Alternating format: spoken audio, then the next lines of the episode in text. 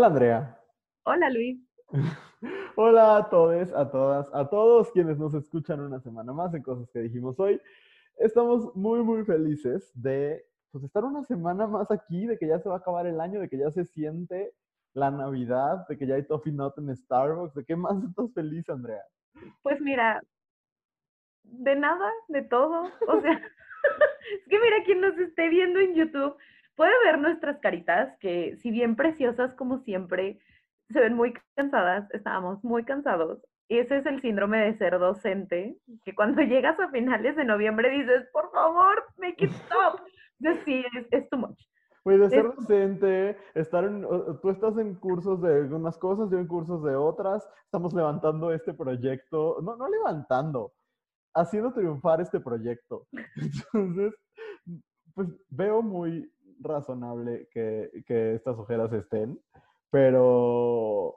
Son ojeras aparte, Sí, no, y aparte me acabo, le, confieso a usted, querido Radio Escucha, que me acabo de comprar una tele para mi cuarto y justo acaba de salir Disney Plus, entonces todas las noches recuerdo mi infancia. Y este, entonces aparte estoy durmiendo menos, ay no, pero aquí andamos. Y, Echándole ganas. Sí, aparte a mí el frío me pone muy de buenas, entonces pues está eso por lo menos. Ayer ya vi Love Actually, lo cual significa que ya inició para mí la temporada navideña. Oficialmente. Este, sí, estoy, estoy, feliz por eso, fíjate. Eh, y pues nada, estamos acá. Hoy vamos a hablar de un tema escabroso. fíjate que yo me ahogué. Este, creo que yo, yo soy el que ha estado como insistiendo en que el tema es escabroso. Creo que era más escabroso el de la semana pasada. Y, y creo que es... No me acuerdo. Eh, vimos eh, como entramos a páginas de grupos extremistas. Ah, ya, ya, ya. Es que, ¿sabes qué creo? Que este punto en particular, es que el de la semana pasada creo que las personas que nos escuchan, o por lo menos la mayoría, están de acuerdo con nosotros. ¿No? Porque pues vamos por la misma línea. Si no, no nos escucharían, pues, que me imagino. ¿no? Pues yo creo. Habrá, habrá algún, este, alguna persona masoquista que diga, sí, voy a escuchar cosas que me hacen enojar todo el tiempo, como yo. Pero eh, creo que en este tema que vamos a hablar esta semana, no necesariamente estamos todos de acuerdo. Pues, Entonces... Es que yo ni siquiera puedo estar de acuerdo o en desacuerdo porque ah, vamos a hablar de la cancelación, por cierto, no lo dijimos, pero el tema del día de hoy es la, la cultura de la cancelación, que yo tengo, es más, voy a apuntar aquí en mi libreta, tengo un problema hasta con esa expresión, pero ya lo platicaremos, ¿no? Como de estas cosas de, de cancelar eh, personas y cancelar marcas, que creo que ahí puede ser distinto, pero ya, ya lo estaremos platicando, pero antes de eso vamos con la queja de la semana. Y hoy la queja, vamos a empezar de menos a más, porque nuestras quejas hoy están más light. Entonces, este, Andrea, ¿quieres empezar? Sí, eh, yo hoy traigo una queja súper, súper ñoña eh, yo sé que nunca he ocultado mi ñoñez en esta maravillosa plataforma, pero, pero sí me vengo a quejar de algo muy teto, ¿no? Y es este, el octubre pasado, la poeta Louise Gluck eh, ganó el Premio Nobel de Literatura, y yo sé que a nadie le importa el Premio Nobel de Literatura o quién lo gana, o Louise Gluck, for all that matters, pero, pero resulta que sobre todo, pues, este, resulta que la editorial Pretextos eh, había apostado por el trabajo de Luis Gluck desde hace años, lo publicaban desde hace años, y eh, pues a esta escritora, le, no sé, no estoy segura de si fue a la escritora o fue solamente a su, a su representante, que decidieron quitarle a, a pretextos los derechos de los textos de esta mujer para pasarlos a una editorial como de más alto perfil donde los libros se pudieran vender, pues más caros, vaya. Eh, que cabe destacar que los libros de Luis Gluck que ya están publicados no son baratos. Y mira, todo este choro, ¿para qué? Para, pues esta mujer lo que quería era ganar más dinero con sus libros y creo que todo autor tiene derecho a ganar dinero con sus libros porque pues al final de cuentas es su trabajo. Pero sí creo que si una editorial confió en ti desde el principio, cuando literalmente no eras nadie, eh, me parece una mentada de madre, ¿no? Cuando recibes este, este premio, muy cuestionable además, eh, que se lo hayan, bueno, no cuestionable, pero no, no es un podcast de literatura y no me voy a poner a discutir por qué Louis Gluck no debió haber ganado el, premio Nobel este año. Pero me parece una mentada de madre, ¿no? El, el, el no, no, ser una persona agradecida con quien te abrió las puertas, con quien te permitió crecer, sí me parece una grosería, ¿no?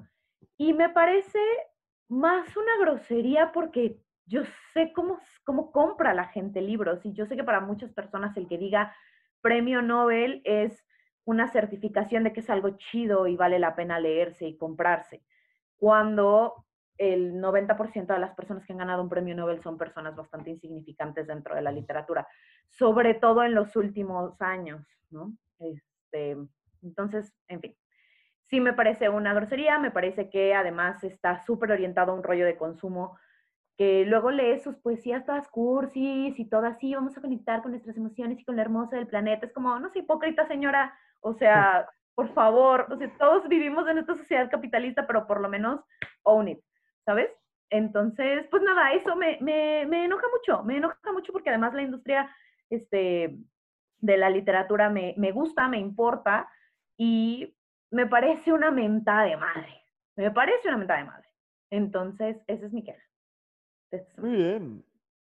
Tu queja estuvo muy académica y mi queja va a ser lo más estúpido de la historia.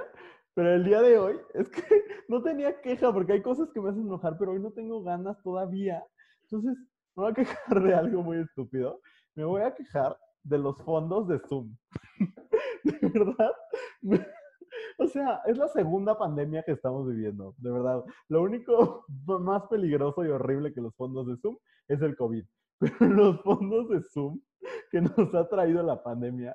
Ay, no, es que Andrea, de verdad, me ha tocado estar en juntas, no, no del trabajo que comparto contigo, más bien, es más, estuve en una clase y una persona, una maestra, que vino a darme la clase, que era una invitada del profe, traía de, tenía de fondo un jardincito. Nadie te cree que estás en un jardín. Se nota tu silueta que se mueve. ¿Por qué lo haces? No lo entiendo. Y luego la queja es doble porque la queja es para mí.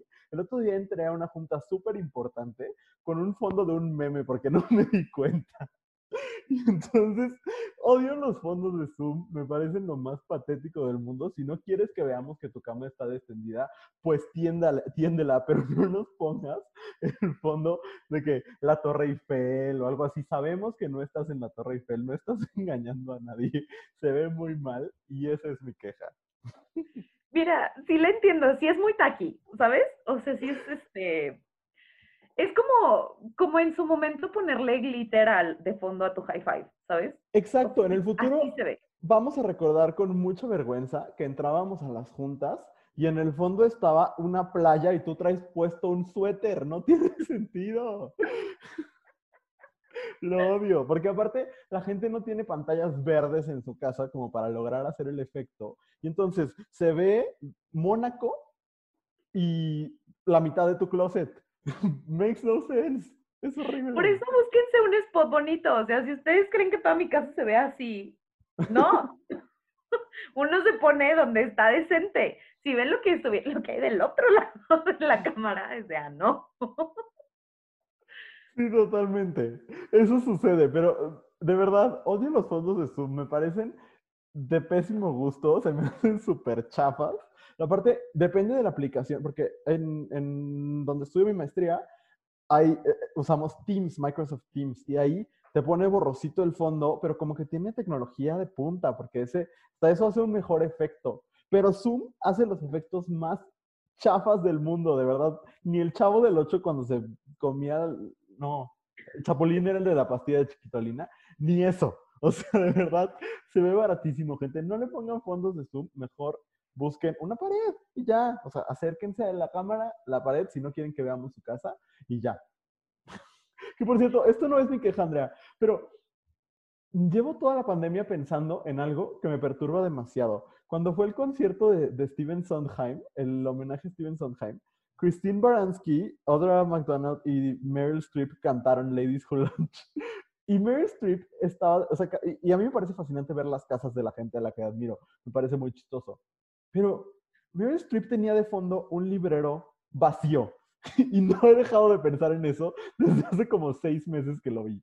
¿Dónde está? Rentó la casa solo para hacer ese video, tiene libreros vacíos en su casa. Pero hay mucha gente que tiene libreros vacíos, Luis. Pero no, o sea, no lo creo. Pues quién sabe, quién sabe. Meryl Streep es muy amable, pero tampoco es muy reconocida por ser muy intelectual. O sea, no tiene su fondo de tercer grado como yo, ¿sabes? Primer grado, segundo grado, tercer quinto grado, Tercer grado. Ah, sí le tiene. ¡Ah! Claro. ¡Qué maravilla! Pero, o sea, no es precisamente una intelectual esta mujer. Y, la, y mucha gente, o sea, mira, alguna vez lo vi en alguna parte, no sé en dónde, no me preguntes, pero lo vi. Que para que un librero esté correctamente acomodado debe tener un tercio de libros, un tercio de nada y un tercio de decoración. Pues no, el libro de Meryl Streep era todo nada, tenía ahí como dos elefantitos bien pinches y ya. no he dejado de pensar en eso, de verdad, me perturbó demasiado. Señora, necesito que alguien me explique. Meryl Streep necesitamos respuesta. Ajá, estabas en una casa de una amiga, rentaste la casa solo para grabar el video y que no viéramos tu casa real. I don't get it, pero bueno. Puede ser, ¿eh? Puede ser. Bueno, y entonces vamos a pasar ahora sí al tema principal del, episodio del día de hoy, que es la cancelación o la cultura de la cancelación. Y vamos a hablar específicamente sobre de qué sirve cancelar a alguien. Pero antes de eso, Andrea, ¿cómo definiríamos o cómo entendemos cancelar? Más o menos, cancelar es mm, cuando una persona hace algo que es reprobable de acuerdo con los valores del momento, porque aparte pues los valores están en constante transformación, eh, pues cuando decimos está cancelado es vamos a dejar de consumir sus productos, vamos a dejar de escuchar su voz, de darle una plataforma, ¿no? Ese es como el planteamiento inicial. ¿Estarías de acuerdo, Andrea? Sí, totalmente. Muy bien. En teoría. En teoría. entonces, cuando, cuando alguien pasa algo, y, hemos visto muchísimos casos recientemente, eh, sucede esta cancelación. Incluso a mí luego en Twitter me saca de onda que veo como hashtag cancel, este, voy a decir una tontería, pero luego es como hashtag cancel Paola Rojas, ¿no? Y lo ves y dices, no, pues Paola Rojas, ¿qué hizo? Y lo abres y es como de, habló mal de este grupo de, de K-pop. Y es como, ok, chill. Pero de inicio es como cuando alguien hace algo problemático y se corta como la relación mediática con esa persona. este, y, lo que queremos hablar hoy no es tanto como qué es cancelar, y, y, tampoco vamos a analizar caso por caso las cancelaciones más recientes o las más importantes o lo que sea, sino esta cosa como de ¿para qué cancelamos? ¿Sirve de algo? ¿No sirve de algo? Y, estuvo bien interesante porque creo que es la primera vez, Andrea, que abrimos a las preguntas, pues, a, recibir las respuestas de, de, les escuchas. Y hay tantas contradicciones, o sea, no, no que se contradigan ellas mismas, sino como hay tantas posturas opuestas, ¿no? O sea, como que hay muy radicalmente, hay quienes dicen sirve para mejorar y hay quien dice no sirve para nada o es eh, dañino, ¿no? Entonces, eh, elegimos algunos de los comentarios, afortunadamente nos llegaron muchísimos, muchísimas gracias por eso. Pero este, pues vamos a, empezar a platicar sobre los que nos parece que representan el, el, o sea, elegimos una muestra que parece que, que, pensamos que representa a la población completa. Entonces, este, pues vamos a empezar con el primero. Alguien nos dice, supongo que cuando una persona hace malos actos, cancelar ayuda a otras personas a notar por qué lo que hace está mal. Aunque creo que el aspecto de arruinar la vida, ya sea profesional o privada de otros, no es lo apropiado. ¿Quieres empezar? Mira. a ver, o sea, es que estoy de acuerdo con la primera mitad del comentario de esta persona de, pues sí, vamos a, eh, a cancelar a este, a este individuo y para que otra, otras personas se den cuenta de que, qué hay de problemático en lo que hace o en lo que dice, ¿no? De arruinar la vida de otros no es lo apropiado. Mira, cuando esa persona ha arruinado otras vidas, yo no tengo ningún problema. Ningún problema, ¿sabes? O sea, es como de, no vamos a arruinar la vida de Harvey Weinstein, que chingue su cola, güey. Si alguien merece que su vida sea arruinada, es ese idiota, ¿sabes? O sea, no, no, ahí sí creo que, este, no. Es que creo que aquí hay una cosa, hay, dos comentarios que quiero hacer. El primero, en el caso de Harvey Weinstein me parece eh, pues muy claro, ¿no? Arruinó la vida de muchas mujeres eh, y, pues sí, claro, merece, pues merece irse en la cárcel, ¿no? Eh, afortunadamente Harvey Weinstein está en la cárcel, pero no es la norma, no es lo que normalmente pasa con las personas poderosas que hacen cosas malas, ¿no? Entonces, a veces la cancelación es este último recurso de pues, la justicia, no es ni pronta ni expedita, ni ciega. Y entonces, este, pues, busca el, el usuario promedio o el colectivo de usuarios hacer justicia de alguna forma. Y, y, más allá de que eh, estemos a favor de arruinar la vida, yo también estaría en contra de arruinar la vida, por ejemplo, de Chumel Torres, ¿no? A quien se le ha cancelado muchas veces. Claro. Y con quien no estoy de acuerdo con en prácticamente nada. Pero no quisiera que se le arruinara su vida. A fin de cuentas, es alguien que comunica desde la ignorancia y ya. No es un violador, ¿no? No es, no es Harvey Weinstein. En eso, en eso estoy de acuerdo. Pero honestamente, ¿qué vidas se han arruinado con, con la cancelación? Eso es lo que. Porque luego vemos estas cosas de. Es que la cultura de la cancelación está acabando con la vida de los hombres, por ejemplo. Y digo, ¿de quiénes? Porque Luis C.K. acaba de venir a Monterrey a dar shows a inicios de año o a finales del año pasado, por ejemplo, ¿no? Porque todas las personas que han sido canceladas siguen teniendo los millones que ya tenían. O sea, yo no, no, no sé, a, lo mejor el caso de Harvey Weinstein porque está en la cárcel y pues digamos que sí se te chinga la vida bastante, pero ese es un caso criminal. Pero fuera de eso, honestamente, ¿en qué casos se han arruinado vidas? O sea, yo pienso en muchas personas eh, que han sido, entre comillas, canceladas y pues sigan teniendo trabajo. O sea, sí, yo creo que esta cosa que dicen que es como una nueva cacería de brujas, es una fantasía que vive un poco en, en, la mente de los más conservadores porque, o de los más privilegiados.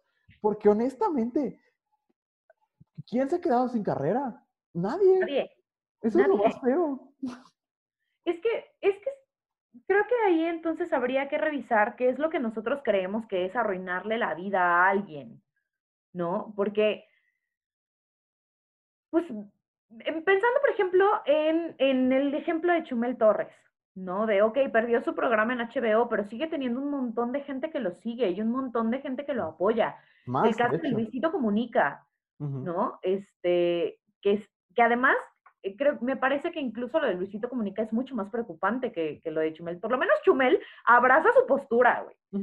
Pero el idiota de Luisito Comunica todavía tuvo el descaro de pedir disculpas y después volver a hacer exactamente lo mismo. Lo o sea, pues. no ha servido de absolutamente nada. A lo mejor perdieron una chamba, pero todos hemos perdido chambas, ¿no? Por diferentes motivos. Y si aún así sigues aferrado a que tu postura es la correcta, pues entonces si eso va a llevar a que se arruine tu vida profesional, pues choices, man, choices.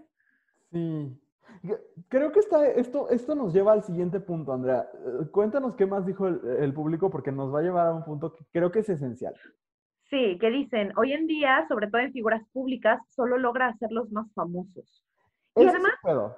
Y además es, es como un punto de convergencia de, a lo mejor había un montón de machitos pendejos que ni en cuenta de que Luisito Comunica existía y después de que pasó todo este desmadre, todo el mundo salió a defenderlo y a decir, sí, me identifico contigo porque yo también soy oprimida por las feministas. O sea, sí, sí, sí, creo que pasa. Es que, a ver, aquí hay algo. Y es que no, no hemos entendido, creo yo. O sea, no hay un consenso sobre qué es cancelar, en primer lugar, ¿no? Y, yo pensaba en cómo nosotros como personas que creemos en la igualdad de muchas formas, que creemos en, la justicia también de muchas formas, tenemos que ser bien cuidadosos. No, estoy diciendo que la cancelación, todavía no llego a la conclusión, no sé si llegaré a lo largo del episodio, pero todavía no llego a la conclusión de que necesariamente esté mal, pero sí creo que tenemos que ser muy cuidadosos, cuidadosas, cuidadoses, de no morder el anzuelo, porque estamos cayendo en un montón de trampas, porque es muy tentador responderle a Chumel Torres cada vez que tuitea algo. Y así hay muchos ejemplos. Y para mí el más claro es Mauricio Clark. Ya no se llama así, creo, pero en su momento creo que él así se puso. Eh, o, se puso otro nombre o no sé qué. El chiste es, este señor daba noticias de chismes con Laura G. O sea, era totalmente irrelevante. ¿Qué pasó?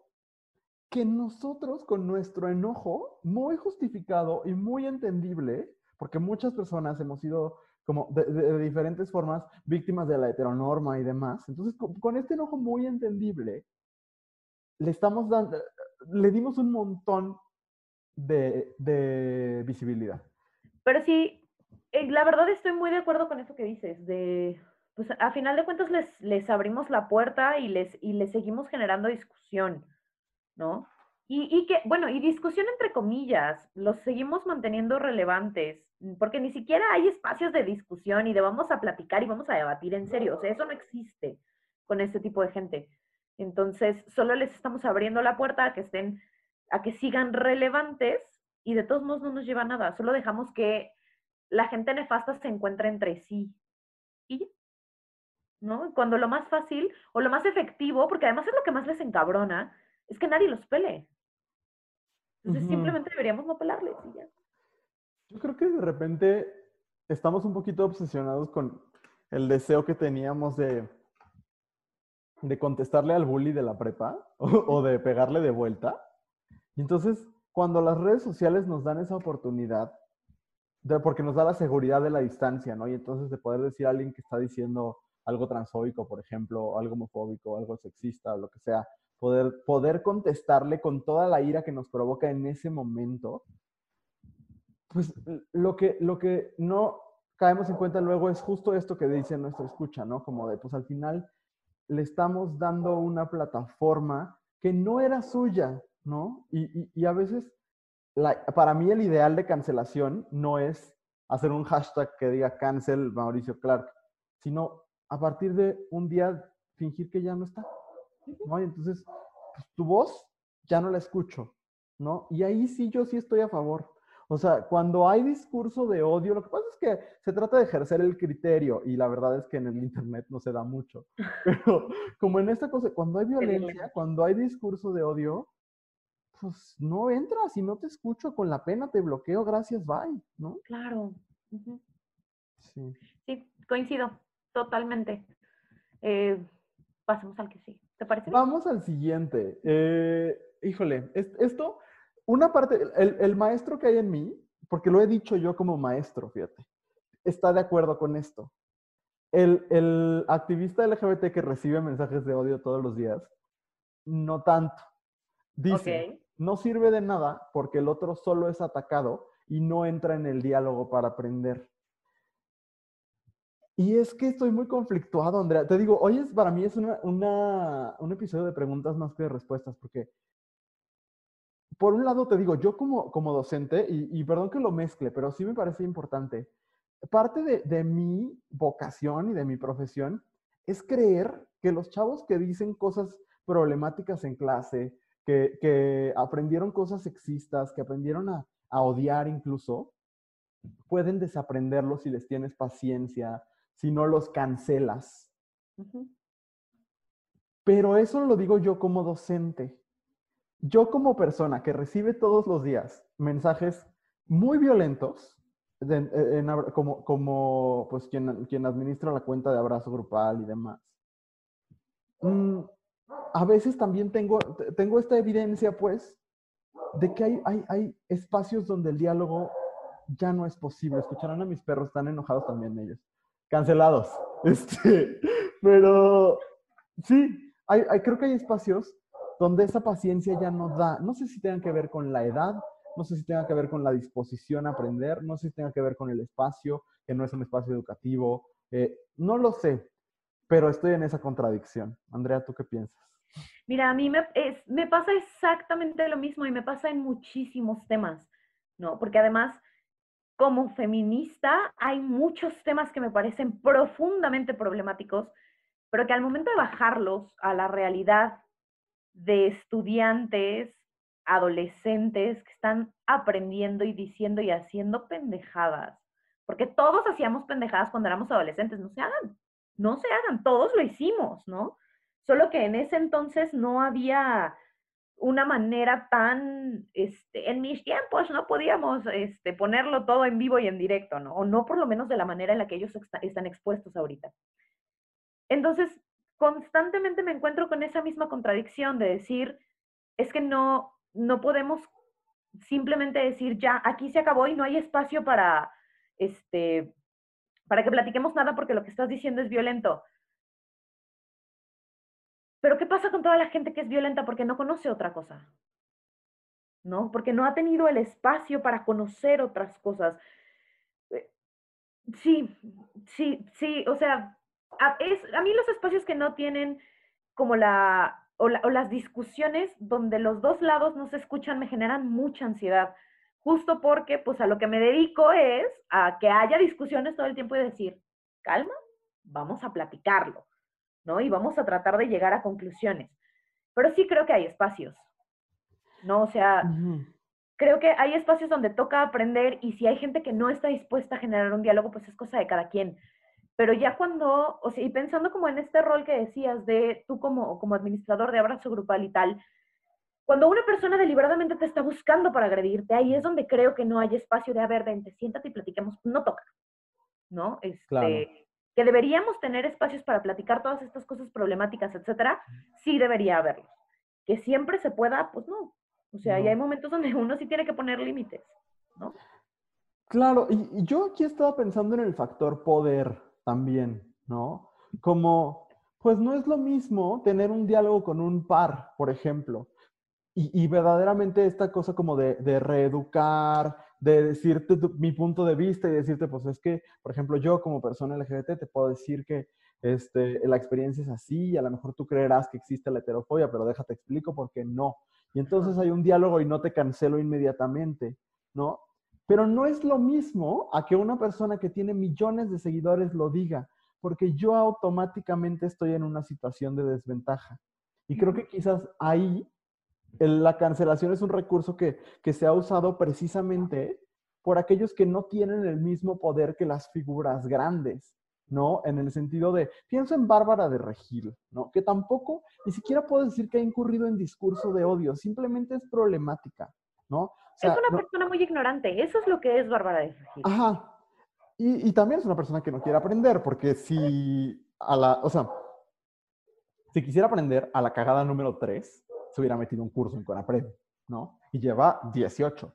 Entonces, pon tú, es una persona que no, no le quiero, no, no creo que se le tenga que arruinar su vida para nada.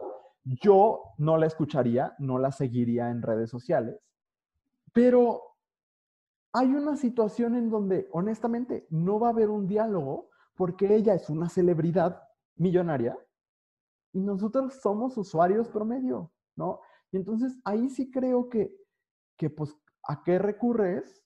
Pues a veces a eso, a la cancelación, ¿no? De nuevo, me parece problemático en muchos sentidos, sobre todo desde lo que tú dices, desde mi profesión y desde lo que yo hago todo el tiempo, que es creer que la gente puede aprender. ¿Y sabes qué? Es más difícil porque la realidad nos lo ha demostrado, Andrea, una y otra vez, al menos como docentes. La gente sí puede crecer y la gente sí puede aprender. Pero también creo que tiene que ver con edad, con privilegios, con poder, con un montón de cosas. No, y también creo, Luis, que, que esta, justo esta cultura de la cancelación ha generado como una respuesta automática de parte de la persona cancelada, ¿no? Como en, en el tema de soy cancelado, y, puedo tomar las dos posturas, ¿no? Puedo, puedo ser Luisito Comunica o puedo ser Chumel Torres. De soy cancelado en chinga, pido disculpas y digo, sí, me voy a poner a estudiar y tal. O tomo la postura Chumel Torres de pobrecito de mí, ahí vienen otra vez estos locos a decirme cosas, ¿no? Entonces, también creo que es, una postura que ya está en automático, ¿no? Porque ahora como es el recurso que, que, que tenemos para responder a los discursos que no nos gustan, ¿no? O que, o que, o que ya no deberían tener un espacio, pues entonces ya hay una respuesta automática de, de regreso. Y eso me parece que también es preocupante porque entonces el objetivo inicial, o bueno, no el objetivo inicial, pero esta parte de que a lo mejor la persona que está cometiendo el error se pueda dar cuenta de por qué está resonando de esa manera con los con el público o con el resto de la gente, se pierde la, la oportunidad. ¿No? Entonces, no sé, no sé. No, creo que, creo que son varias líneas de análisis bastante interesantes. ¿Te parece si, si vamos al siguiente para seguir en esto? Sí, sí. Em, ah, ya lo vi. Este, dice, aparte, muchos haters utilizan el momento para decir cosas fuera de lugar. Que bueno, o sea, sí. Sí pasa, sí pasa, y creo que también es un hecho. O sea, puedes tener un problema con lo que dice alguien y encontrar problemático su ignorancia y demás. Eso no te da derecho a insultar su físico. Claro. Eso no te da derecho a insultar su clase social, su manera de hablar, eh, su, género, su orientación sexual, etcétera, ¿no? O sea, sí hay un problema y yo sí lo he ubicado bastante en ya tengo una excusa para ser una mierda de persona contigo, ¿no? La cagaste y entonces ahora sí, ahí te va.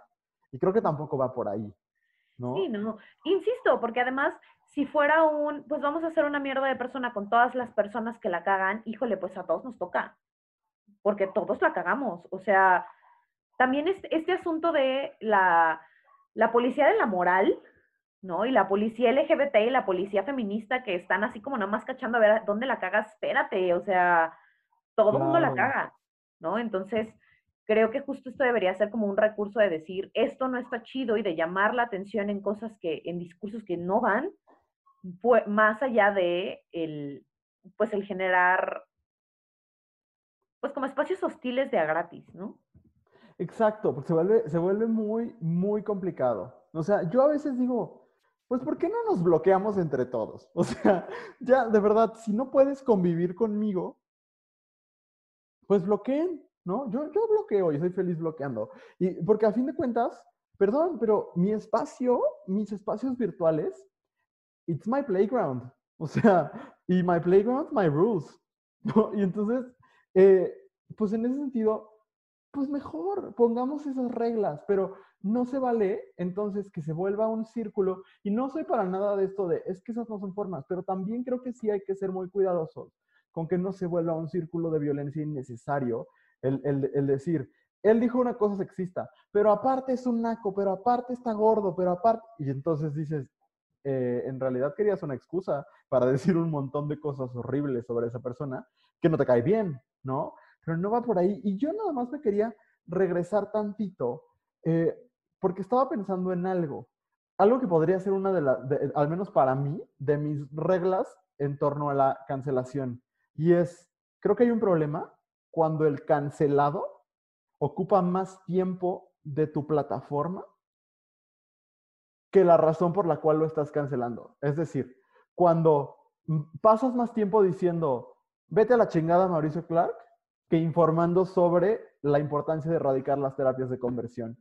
O sea, eh, porque gana el morbo, ¿no? Y gana, gana el, deseo del pleito, el deseo del, de ver sangre, ¿no? Entonces, creo que ahí hay un problema, cuando el cancelado es la estrella. Sí, claro, y ahí, fíjate, me estoy dando cuenta que me salté un punto, pero me gustaría como retomarlo justo dentro de, de esto mismo, porque dice que la cancelación sirve para que las figuras públicas se informen antes de hablar. Y perdón, pero honestamente, todas, todos y todes deberíamos informarnos antes de hablar, ¿no? O sea, porque ahora resulta, o sea, entiendo la importancia de las plataformas, Luis, pero luego ves a una cantidad de gente cancelando gente que no tienen ni idea, no tienen ni idea, ¿no? Y entonces es, pues es como ser un poquito congruentes, ¿no? Entiendo el, el tamaño de las plataformas y la responsabilidad que eso trae. Cuando sabes que hay tantas personas escuchándote, debes, debes ser responsable con lo que dices, pero eso no nos exime a nosotros que no tenemos ese público de no cuidar lo que decimos. ¿no? O sea, incluso nosotros en este podcast que tenemos, este, pues nuestras escuchas muy leales y todo, y que, vienen cada semana y tal, pero que no tenemos la plataforma de Chumel Torres, por ejemplo, lo cuidamos y tratamos de no hablar a lo pendejo. ¿Por qué? Porque, pues no se trata de eso, ¿no? Se trata de si vamos a generar diálogo, realmente generemos diálogo, no nada más hablemos como podría hablar cualquier persona. ¿no? Entonces, eso sí me parece importante, ¿no? Que si le vamos a exigir a las figuras públicas que se informen antes de hablar, pues también lo hagamos nosotros, también lo hagamos nosotros antes de cancelar, antes de criticar, antes de, aventarnos a la, al, al, cuello de alguien. No sé qué piensas. No, totalmente. Y eh, es que, de verdad, de nuevo, como que estoy reflexionando ahí. No es quizás que la, la, la cancelación no, no funcione, sino que no creo que debería ser el primer recurso. Ajá. Porque, porque no nos lleva a ningún lado y nos, nos lleva más bien como a una organización sectaria de la, de la sociedad. Y, voy a adelantarme un comentario, Andrea, para leer este, que aparte voy a decir que nos lo mandó Pablo L. Morán. Este, porque este me parece que ahí es donde entra.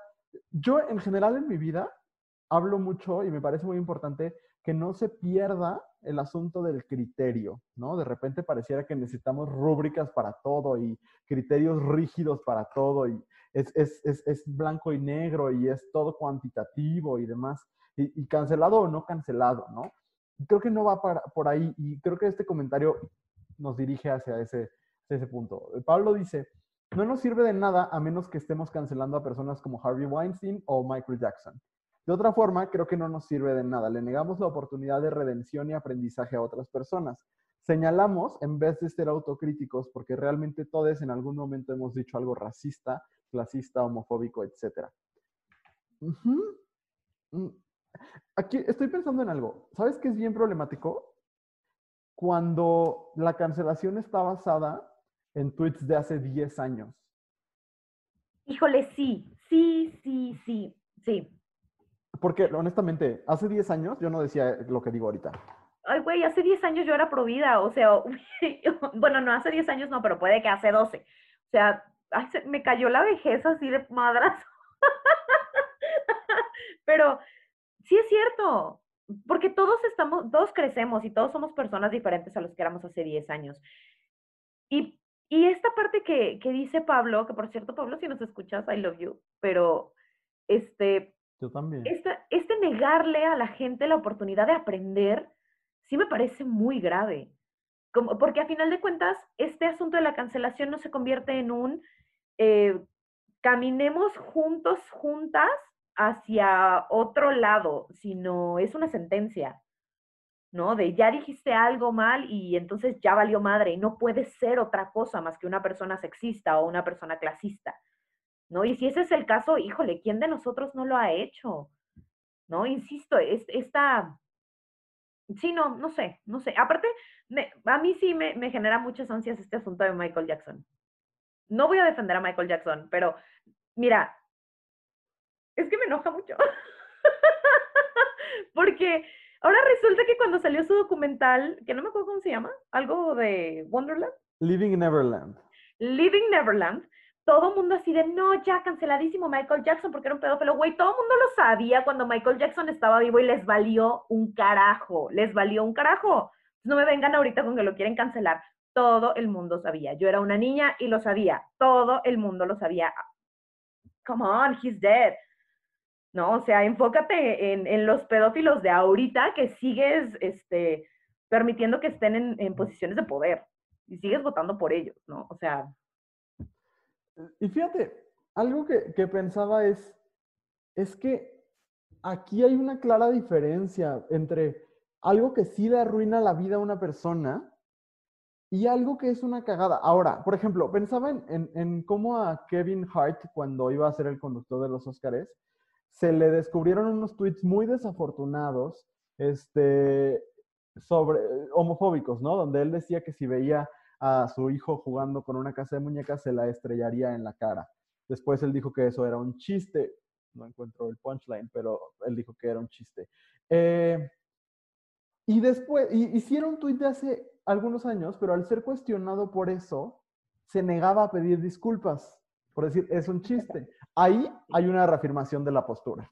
Claro, claro. Ahí sí. Pero cuando dices, pues la neta la regué, ¿no? Yo he visto mucho a Pablo, por ejemplo, Pablo mismo, que dice, pues es que si se regresan a, mi comedia de antes, yo decía cosas que ahorita no diría. Y me parece totalmente, sobre todo, o sea, en personas jóvenes como nosotros que hace 10 años éramos adolescentes, este, pues entiendo perfecto que, que honestamente, si le escarbas, pues pues vas a encontrar, ¿no? Pero de nuevo, creo que es un asunto de criterio y, y creo que sí tenemos que ejercitar ese criterio. Y ya.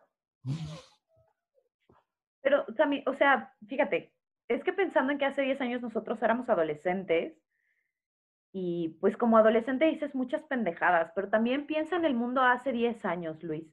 O sea, yo hace 10 años bajo ninguna circunstancia hubiera salido del closet, ¿sabes? Porque, porque no, no, o sea, no, no tocaba. Hace 15 años menos, hace 20 años muchísimo menos. Y digámonos yendo para atrás.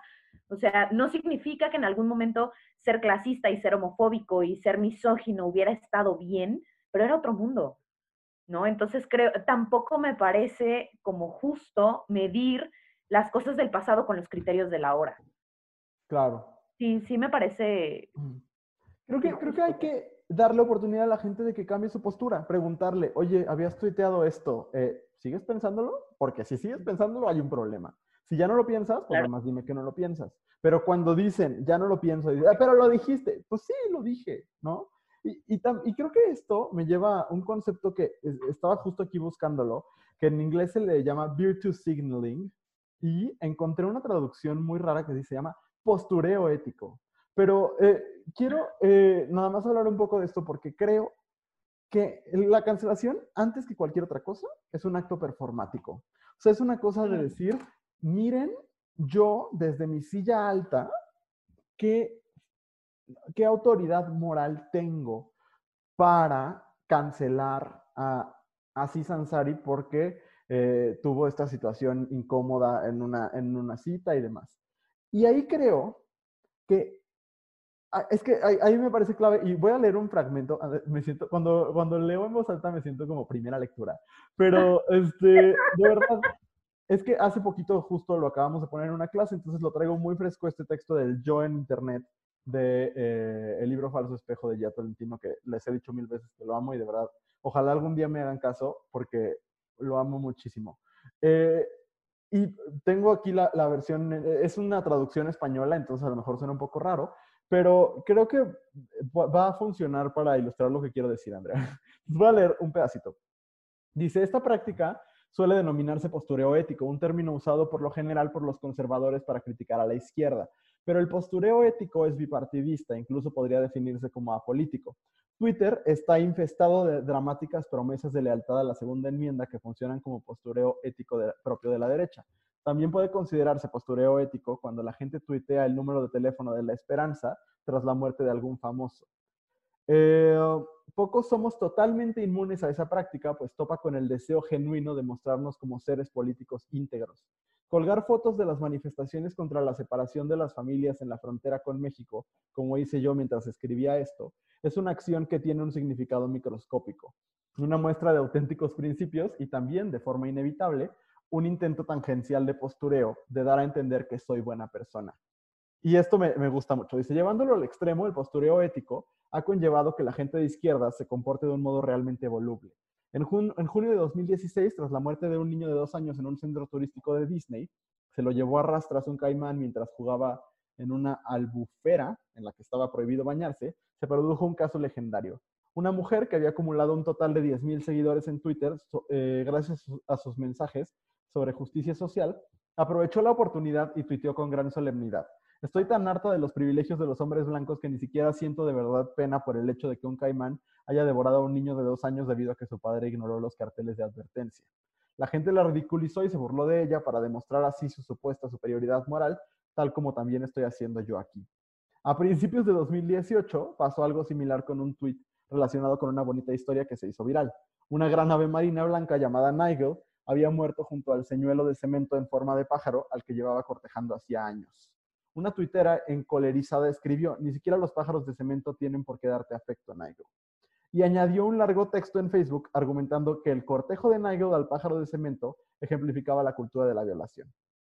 Y decía, estoy dispuesta a desarrollar la perspectiva feminista de la muerte de Albatros Nigel en absoluto trágica si alguien me paga por ello. Añadió debajo del tuit original que recibió más de un millar de likes. Estas muestras desquiciadas y su inquietante proximidad con la monetización de la red son casos de estudio sobre cómo nuestro mundo digitalmente mediatizado, consumido por completo por el capitalismo, hace que resulte muy sencillo hablar sobre cuestiones morales, pero muy difícil vivir según principios morales. Y ahí creo que, que Gia Tolentino da, da, en, en, el punto, perdón sí se extendió un poco la lectura, pero me parece importante ese fragmento, porque justo creo que es un problema que hay con esta, este permanente deseo de cancelar, que también es esta última frase, ¿no? Es más fácil hablar de moral y señalar desde la moral que vivir esos mismos principios. Y entonces cuando yo digo, mira este cómo es racista, mira este cómo es homofóbico, mira este cómo es gordofóbico, mira este cómo, etcétera, pues me exime un poco o, o me pinto como esta persona con esa superioridad moral. Sí creo que esa es una crítica válida. No creo que sea mm, algo que entonces digamos ya nunca cancelemos a nadie, pero sí creo que es un riesgo y, sí es una trampa en la que caemos. No sé tú qué piensas. No, claro, y que es a final de cuentas darnos palmaditas en, la espalda y de decir, mira qué bien lo estoy haciendo, ¿no? O sea, como si, como si dejar de escuchar a Michael Jackson fuera realmente una postura o tuviera algo significativo. ¿Sabes? O sea, si lo quieres hacer y quieres tomar una postura política desde ahí, pues chingón, pero no te hace buena persona dejar de escuchar a Michael Jackson, ¿no? Entonces, sí, sí creo que es un, este, ay, iba a decir una expresión bien extraña. Dila, dila. No, no, no, pues, no, no, así se manifestó la parte de mi papá que vive dentro de mí. Ok. Pero, muy raro, muy raro. Pero sí, sí creo que es eso, ¿no? Como decirnos, ay, qué buena persona soy, pero pues si eres una buena persona no tienes que convencerte constantemente de ello, ¿no? Creo el postureo. yo. El Ya voy a decir el postureo. Ay, no. Suena súper extraño. Pero bueno, vamos. Eh, mira, chulada de comentario de Pablo. Pablo es lo máximo. Pero... Totalmente. Sí, sí, sí. ¿Qué, qué, qué nos dicen aparte? Eh, nos dicen que ¿para qué sirve la cultura de la cancelación? Para nada, a todos se les olvida maybe manchar su carrera temporalmente. Y sí es cierto, y, y lo decías hace rato, Luis, realmente qué carrera ha sido arruinada por la cultura de la cancelación? Ninguna. Ninguna. O sea, pues no, ninguna. Todo el mundo se le olvida ahorita, todo el mundo este, odia a quien sea que toque cancelar y al ratito te vuelves a reír de sus chistes o te olvidas de su existencia. Y creo que, pues gracias. No Y, si, y es ahí donde de nuevo entro en conflicto, porque entonces, ¿de qué nos está sirviendo? Porque si, si al rato te, te volvieras a reír de sus chistes, pero porque son diferentes, va, ¿no? O sea, Exacto. si de verdad hay un cambio, pues, pues yo estaría de acuerdo en volver a reír, no, nunca más. Por ejemplo, yo amo La Rosa Púrpura del Cairo, de verdad me gusta mucho esa película. yo sé que al parecer Andrea no, pero este, y, por ejemplo, la actuación de, de Kate Blanchett en, en, Blue Jasmine también me gusta muchísimo. Pero no las puedo ver. O sea, y no es una cosa de, no es algo que yo publique y diga cancel Woody Allen y demás. Para mí no se siente correcto. Pero, este, pero pues es, es una postura personal que tampoco creo que, que sea, que, que, sea una bandera. Simplemente es algo que no me siento cómodo haciendo después de cosas que he leído. No, y que, y que además hay gente, o sea, yo sí tengo un problema muy profundo con Woody Allen, pero eh, más allá de sus, de sus problemas personales, yo podría ponerme a platicar extensamente de por qué no es tan grandioso en el cine como todo el mundo dice que es. Pero, pero eh, tampoco el, el que alguien siga viendo películas que hizo Woody Allen hace 20 años lo convierte en, en alguien que apoye a los pedófilos, ¿no? No, para nada. O sea, e, eso, eso me parece que es importante, ¿no? Eh, como no, no, no tomar esta esta, porque además es un DVD que ya compraste, ¿no? No es como que le sigas dando dinero a Woody Allen, ya lo compraste en tu casa, why are you not gonna watch it? Si te gusta, ¿no? Entonces, ahí sí, pues, o sea... Woody Allen es otro ejemplo de cómo funciona de, de, de muchas veces de muy poco cancelar porque A Purpose of Nothing, su autobiografía, uh -huh. fue un exitazazazo, con todo y que la, una, una.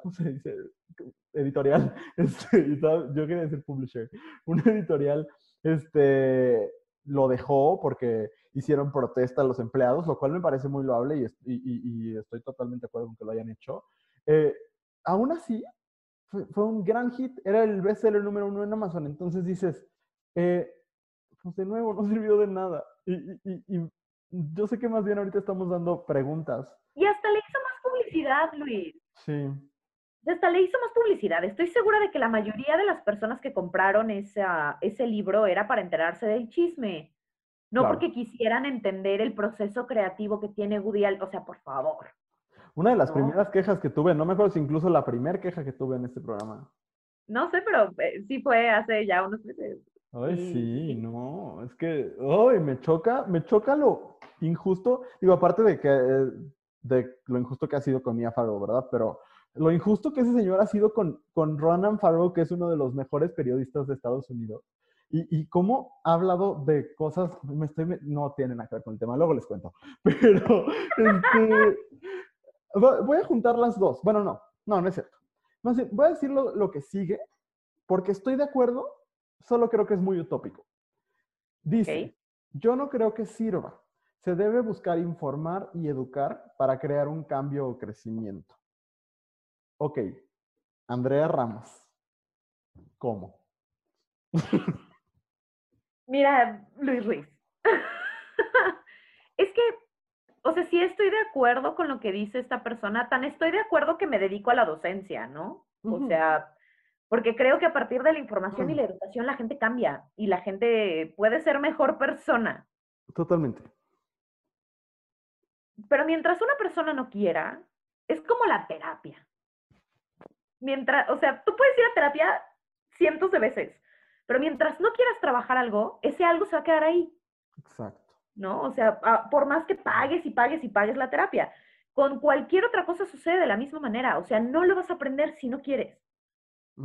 Y entonces, sí, podemos buscar informar y podemos buscar educar y por eso eh, incluso desde Abrazo Grupal buscamos tener discursos con diferentes tonos y desde diferentes aristas para de, pues bueno, ven y aprende y, platiquemos, ¿no? Y tal.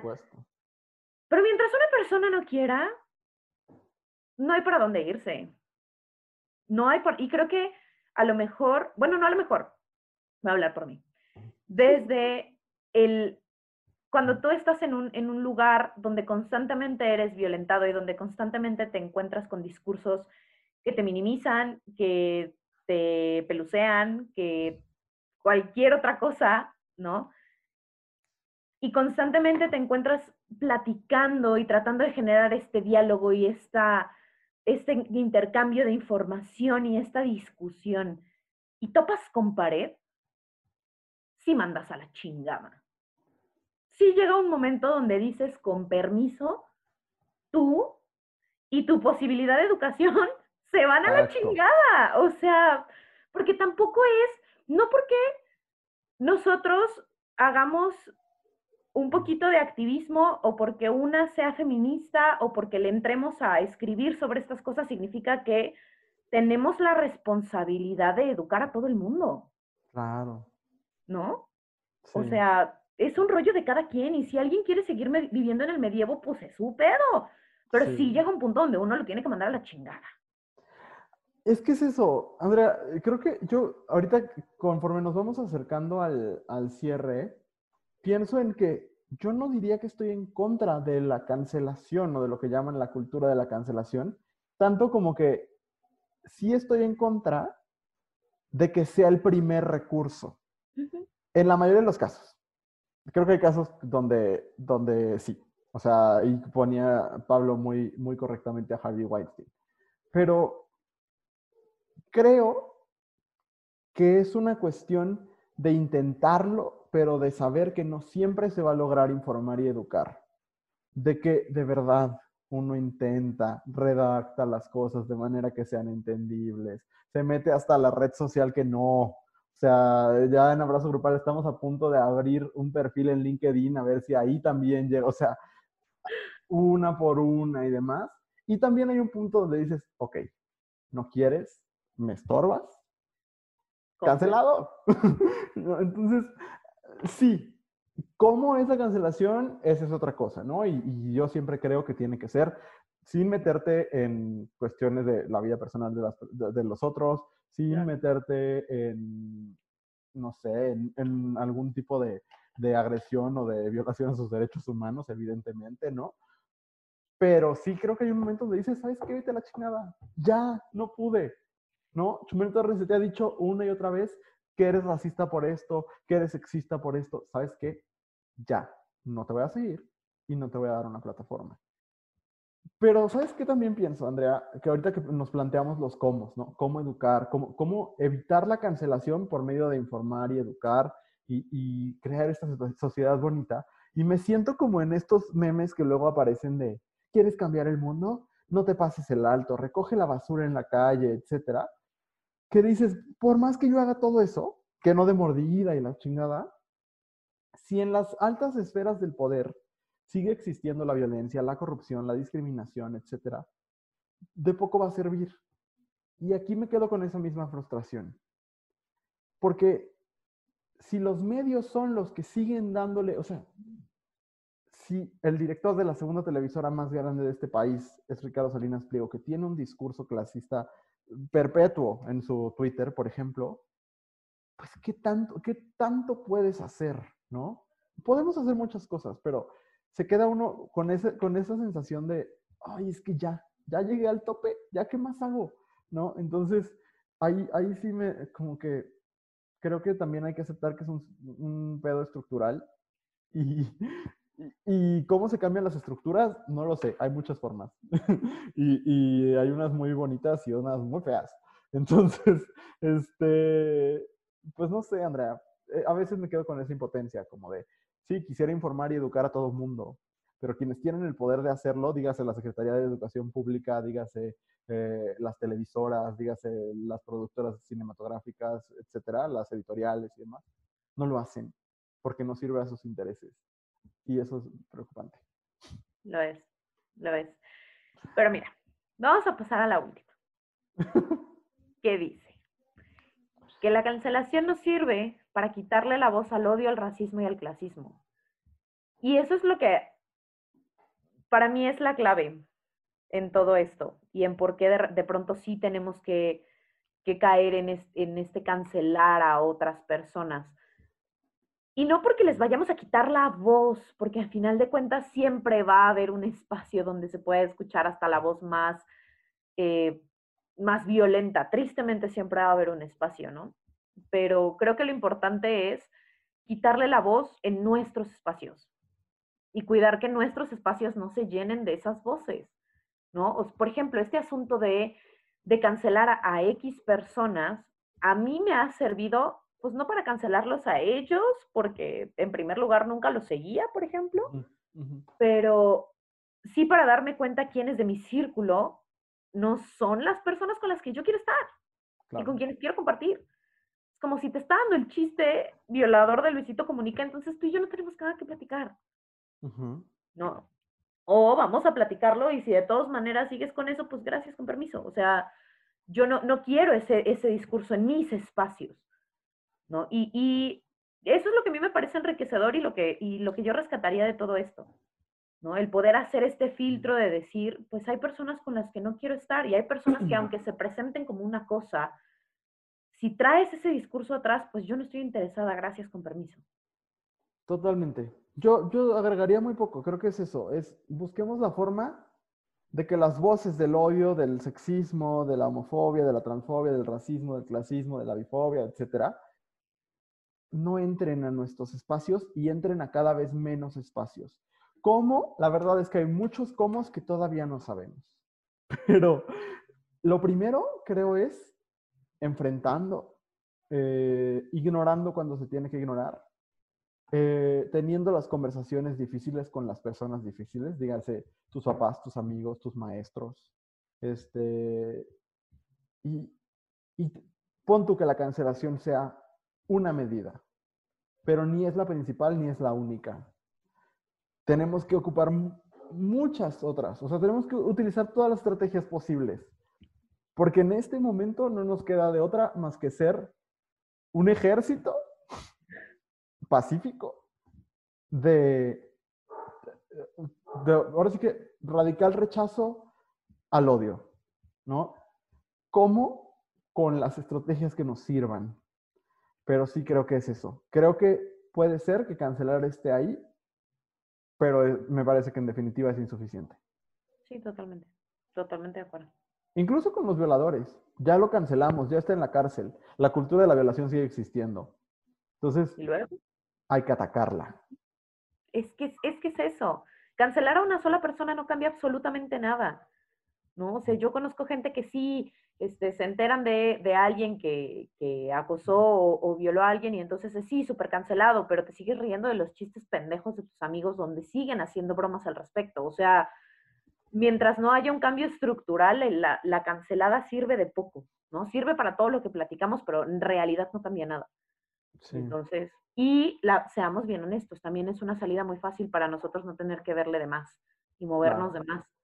Entonces, pues está bien, si no se quieren mover de más, está chido, nomás no le hagan tanto de pedo. O sea, no, no nos compliquen tanto la chamba a quienes sí estamos dispuestos a entrarle con todo. Yo diría, y este es el consejo de un workaholic, no descansemos. O sea, descansemos, obviamente, el cuerpo necesita descanso, ¿no? Pero en, en lo literal sí, pues, pero no bajemos la guardia en contra de, del odio, de la intolerancia, y, y, busquemos, ahora sí que abarcar todos los frentes, todos. Exacto. Combatir el odio en la religión, en las escuelas, en las familias, en, en la política, en las artes, en todos lados.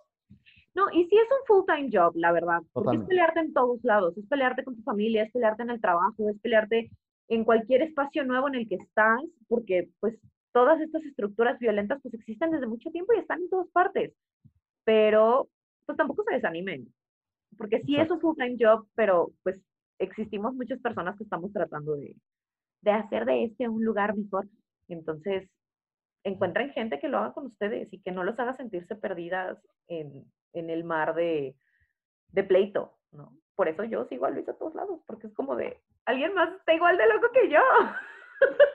Nos seguimos mutuamente. Muy bien, pues no les dimos ninguna respuesta, pero es que no hay. Este... Básicamente. Pero espero, espero se hayan puesto igual de intensos que, que nosotros. Eh, tenemos dos semanas ya seguidas con una intensidad alta. Pero mira, teníamos sueño al principio y terminamos así de que en, en un nivel. Pero bueno, llegó el, el, último momento del programa donde recomendamos cosas. Andrea, ¿quieres que empiece? ¿Quieres empezar? ¿Cómo lo hacemos? Si quieres empiezo. ¡Ay! Perdón. Este, y voy a recomendar, es justo en este, como en esta nota de encuentra tus espacios y encuentra tu gente y encuentra con quién puedes dialogar y tal. El día de ayer tuve la oportunidad de estar en una conferencia de María Fernanda Ampuero, eh, que es una escritora ecuatoriana. Y mira, qué cosa tan bonita es escuchar a esa mujer. Justo por, no solamente porque me espejeo mucho con su historia, sino porque ella... Eh, habla desde un feminismo como muy, muy desde la tripa, ¿no? No desde vamos a, teorizar y vamos a, a, entrar en, esta, en estas como discursos complejos, sino de decir, esto es lo que yo viví y esto es como a mí me afecta y esto es como a mí me duele y esto es como yo he decidido vivirme como feminista y me parece que es una postura muy refrescante, ¿no? Y entonces vengo a recomendar su libro, este es el momento donde vivo mi sueño de booktuber siempre. Pero, pero vengo a recomendar su libro de cuentos Pelea de Gallos. Es un libritititito que publica Páginas de Espuma y que justo ella ayer nos platicaba que había sido complicado llegar al momento de ella reconocerse como escritora y como alguien que escribe cosas valiosas que alguien más tendría interés en leer. Y si ustedes leen Pelea de Gallos, me parece que es muy interesante ver cómo se ve la violencia desde los ojos de las mujeres, ¿no? Y cuando las mujeres no somos las víctimas de la violencia o no somos silenciadas por la violencia, sino somos quienes la cuentan. Entonces, es una joya, son, es una colección de cuentos que cuento tras cuento es ponerte la piel de gallina y es, es aterrador y maravilloso al mismo tiempo. Entonces, eh, léanlo, cómprenlo, apoyen a esta mujer, es una cosa chulísima y pues ya, Este, se los recomiendo. Creo que ya lo había recomendado, pero si ya lo había recomendado, me vale. Háganme caso esta vez y vayan a leerlo. y. Háganle caso. Sí, está, está, es un, es un librazo. Este, mi, mi, recomendación es muy cursi y muy bonita, pero eh, pues miren, después de una larga espera, Disney Plus ha llegado a nosotros.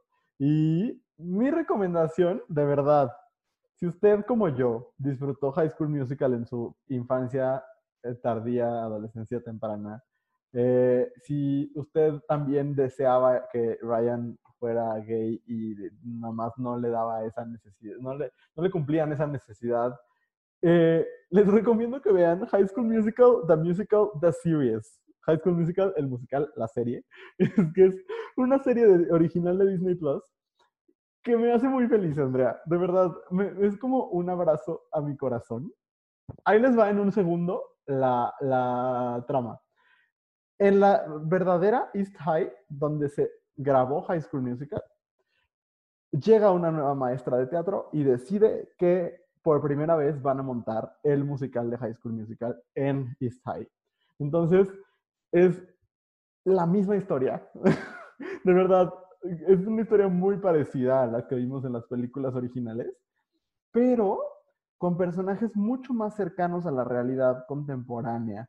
Entre ellos, una pareja LGBT, lo cual a mí me emociona mucho, de verdad, ver una pareja eh, de, chicos gay en, em, en una historia, de, en la historia de High School Musical, para mí ha sido muy bonito. Eh, la música está bien padre, es un abrazo, es una serie que no solo es infantil, la puede ver quien sea de la familia. Y no sé, la recomiendo mucho, de verdad, de verdad a mí me, me, me reconforta muchísimo. Son 10 episodios eh, y van a estarse estrenando en Disney Plus uno a la semana. Entonces, ahorita solamente está el primero. Eh, no puedo eh, confirmar ni negar cómo yo vi todos este, el año pasado, pero de todas maneras vayan viéndola y yo la voy a ver de nuevo y quien quiera mandar un mensaje y decir que ya la está viendo, adelante. Pero ya, esa es mi recomendación, Andrea. Muy hermosa, muy hermosa. Pues bueno, hemos terminado este episodio. Eh, Así es. Espero que, que, se hayan llevado algo. Ahora sí que cuando se en equipos de tres y en una palabra digan cómo se van. ¿Con qué se quedan? ¿Con qué se quedan? Me encanta que siempre dicen, eh, conmovido. Siempre es como una palabra que según los va a hacer ver interesantes. Pero, este, oigan, cada semana les tenemos una cosa nueva en la que les pedimos que nos sigan. Espero que ya estén todos los días viendo abrazogrupal.com. Pero ahora nos pueden seguir en TikTok también, como arroba abrazogrupal. Ahí, por ahora, eh, estarán viendo mi cara todos los días. A ver si luego convence a Andrea de que haga lo mismo.